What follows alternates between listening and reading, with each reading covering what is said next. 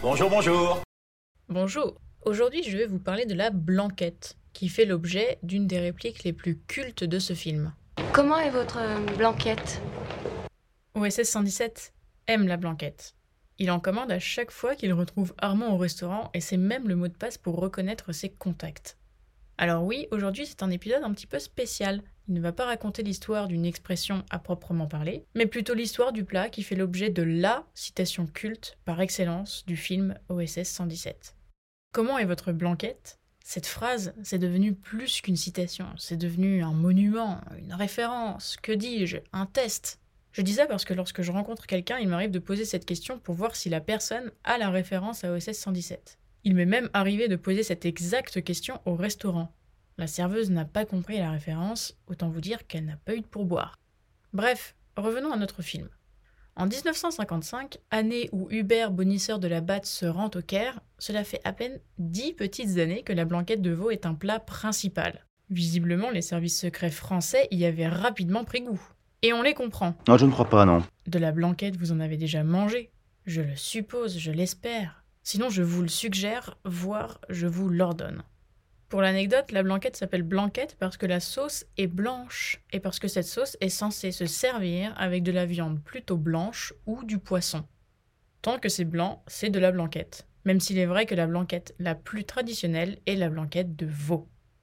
Allez, lançons ce podcast de culture culinaire.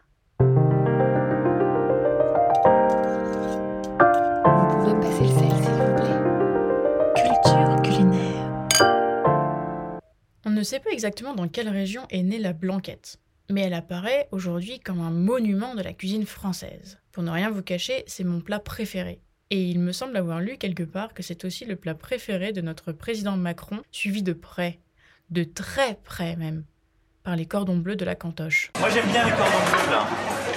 Si on ne sait pas avec certitude l'endroit d'où vient la blanquette, on connaît tout de même assez bien son chemin à travers l'histoire. La blanquette a dû faire ses preuves pendant de longues années avant de rentrer dans le club très huppé des plats principaux. Au Moyen Âge, ce n'était qu'une entrée. C'est une entrée mijotée qui attendait sagement dans le fournil du boulanger du village pendant que les paysans s'occupaient de leurs champs. La blanquette se mange à ce moment-là dans une miche de pain. En 1735, la blanquette apparaît pour la première fois dans un livre de cuisine. Dans son livre, Vincent Lachapelle donne une astuce pour accommoder les restes de rôti, qui peuvent être des restes de rôti de veau ou d'autres choses.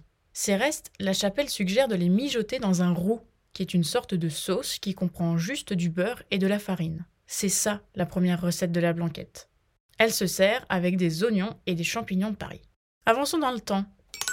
Un siècle plus tard, Jules Gouffet, en 1867, trouve l'idée merveilleuse de faire pocher le veau cru dans un bouillon avant d'y ajouter les légumes, le roux et des jaunes d'œufs. La blanquette n'est plus juste un moyen de finir les restes. Non, là on passe aux choses sérieuses grâce à Jules.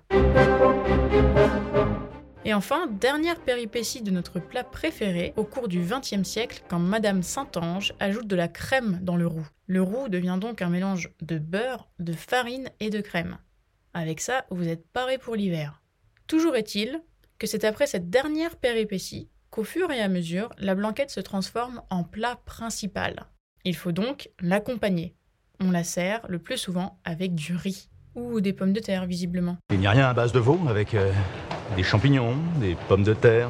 Après ce podcast, on peut se demander si OSS 117 se trompe ou s'il mange lui sa blanquette avec des pommes de terre et non du riz. Bref, dans tous les cas, on n'est jamais dans un plat léger léger. Et c'est pour ça qu'avec le temps, Summer Body oblige et couverture de magazine à tout va, la recette est peu à peu allégée avec des propositions de cuisson à la vapeur ou encore de lier la sauce sans la crème. Et voilà, vous savez tout sur la blanquette de veau. La prochaine fois que vous en mangerez ou la prochaine fois que vous regarderez OSS 117, vous pourrez vous la péter avec vos amis ou votre famille en racontant cette belle histoire. Et surtout, vous pourrez raconter que la morale du film OSS 117, c'est que les services français sont plus modernes qu'ils n'en ont l'air en utilisant la blanquette de veau comme mot de passe dès 1955.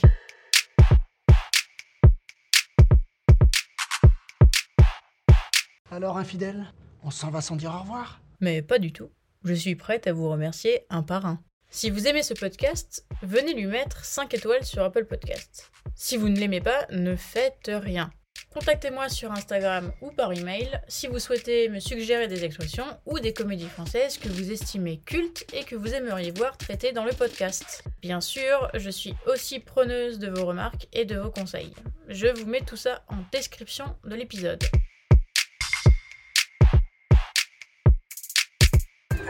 Au revoir les enfants.